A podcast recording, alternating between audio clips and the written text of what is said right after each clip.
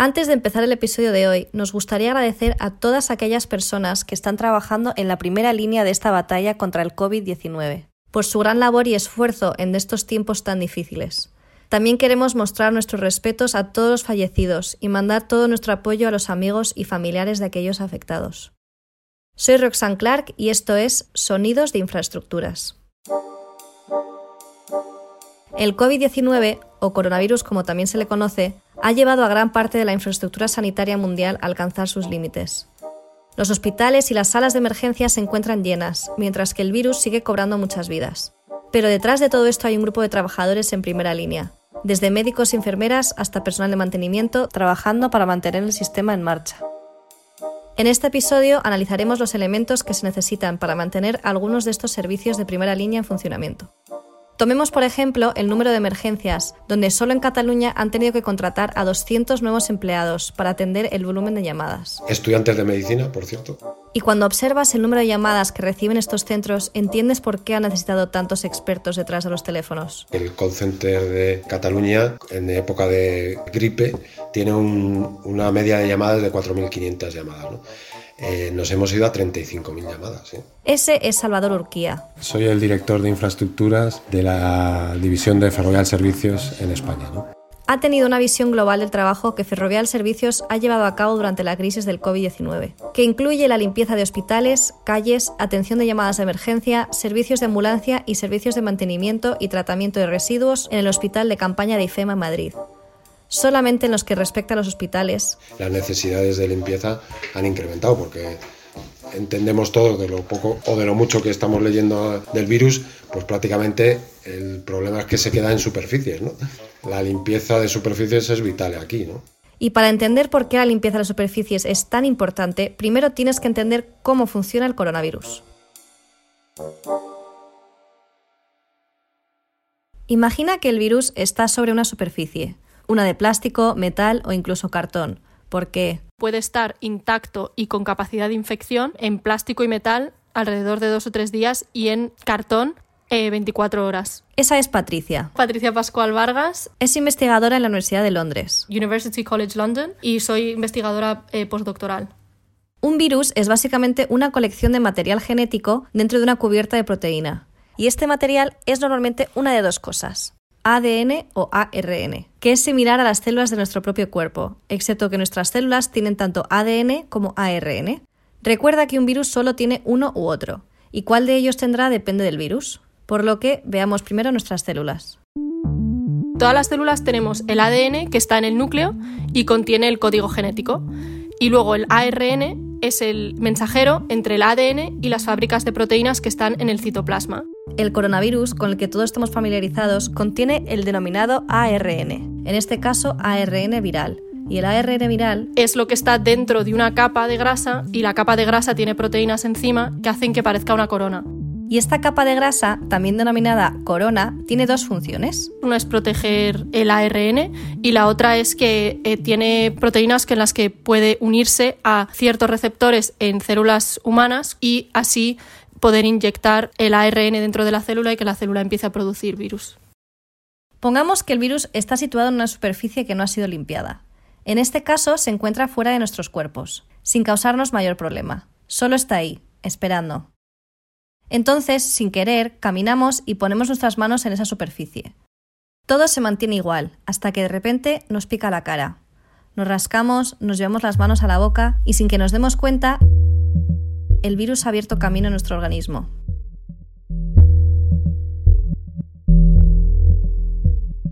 Cada virus busca una parte específica del cuerpo para atacar. En el caso del coronavirus son los pulmones. ¿Recuerdas la capa exterior del virus que parece una corona? Reconoce una proteína, un receptor en unas células que son epiteliales en los pulmones y se junta a eso y así ya puede inyectar su ARN dentro de, de esas células. Las células epiteliales son la frontera celular que nos ayuda a proteger órganos vitales como los pulmones. Básicamente son los guardianes del cuerpo, que impiden que las bacterias entren a sitios donde no deberían estar. El coronavirus, sin embargo, posee la conexión necesaria para atravesar la pared corporal. La célula epitelial y el virus se conectan, lo que permite que el virus inyecte su ARN en la célula, La célula no se da cuenta de que algo extraño ha sucedido y piensa que este nuevo ARN es suyo. Simplemente lo que quiere decir es que eso se convierta en proteínas dentro de la célula y la célula está produciendo un montón de virus hasta que ya no pueda producir más y se muera la célula. Cuando la célula muere, ésta se derrite, lo que permite que el virus que se estaba reproduciendo en su interior ataque a las demás células epiteliales. Como te puedes imaginar, cuantas más células sean atacadas y mueran, más virus habrá. De esta forma, el virus continuará creciendo exponencialmente. Pero tenemos algo para protegernos, el sistema inmunológico. Cuando una célula está infectada por el virus, em, puede secretar una molécula que hace que el sistema inmune lo detecte o eh, también puede expresar algo en su superficie que el, sistema inmune también puede detectar. El sistema inmunológico viene a nuestro rescate para matar cualquier célula que haya sido corrompida por el virus. Pero el virus no se va a rendir ahora, no después de llegar tan lejos. El virus ataca a los protectores del sistema inmunológico y... Lo que pasa es que algunas pueden también ser infectadas y cuando pasa esto se puede volver un poco loco, por decir así, y confundirse. Esta confusión hace que aparezcan aún más protectores del sistema inmunológico, lo cual no es bueno. Si también vienen demasiadas células del sistema inmune, se puede volver un poco eh, loco y empieza a matar no solo a las células que están infectadas, sino a todas. El virus básicamente causa tanta confusión que pone a nuestro sistema inmunológico en contra de ella. Y cuando eso sucede y empiezan a matar incluso las células epiteliales sanas, se pierde la protección que hay entre mm, eh, los alveolos de los pulmones y posibles bacterias que hay afuera y entonces las bacterias pueden empezar a infectar y cuando hay demasiada infección y el sistema inmune ya no puede con ello, si esta infección va a, a los vasos sanguíneos, resulta en sepsis y muere la persona, que es lo que no queremos que pase con todo esto. Pero hay una forma muy fácil de evitar que el virus se propague. Lavarse las manos con jabón. ¿Recuerdas por qué este virus se llama coronavirus? Es porque hay una capa de grasa alrededor del ARN que parece una corona. Y esa es la debilidad del virus. Sin esta capa, el virus no puede conectarse con nuestras células. El jabón lo que hace es disolver la capa de grasa. Como el jabón también está formado por grasas muy similares a las que forman la capa del virus, puede competir con las uniones que hay entre las grasas en la capa del virus y entonces así hace conexiones entre las grasas del jabón, las, las grasas del virus y ya no está conectado, ya no está todo conectado lo del virus. Es una competición entre grasas, por decirlo así. Y si la cubierta que protege el ARN viral se rompe, el ARN esté fuera de la capa esta, entonces ya no tiene capacidad de infección. Es, es básicamente eso.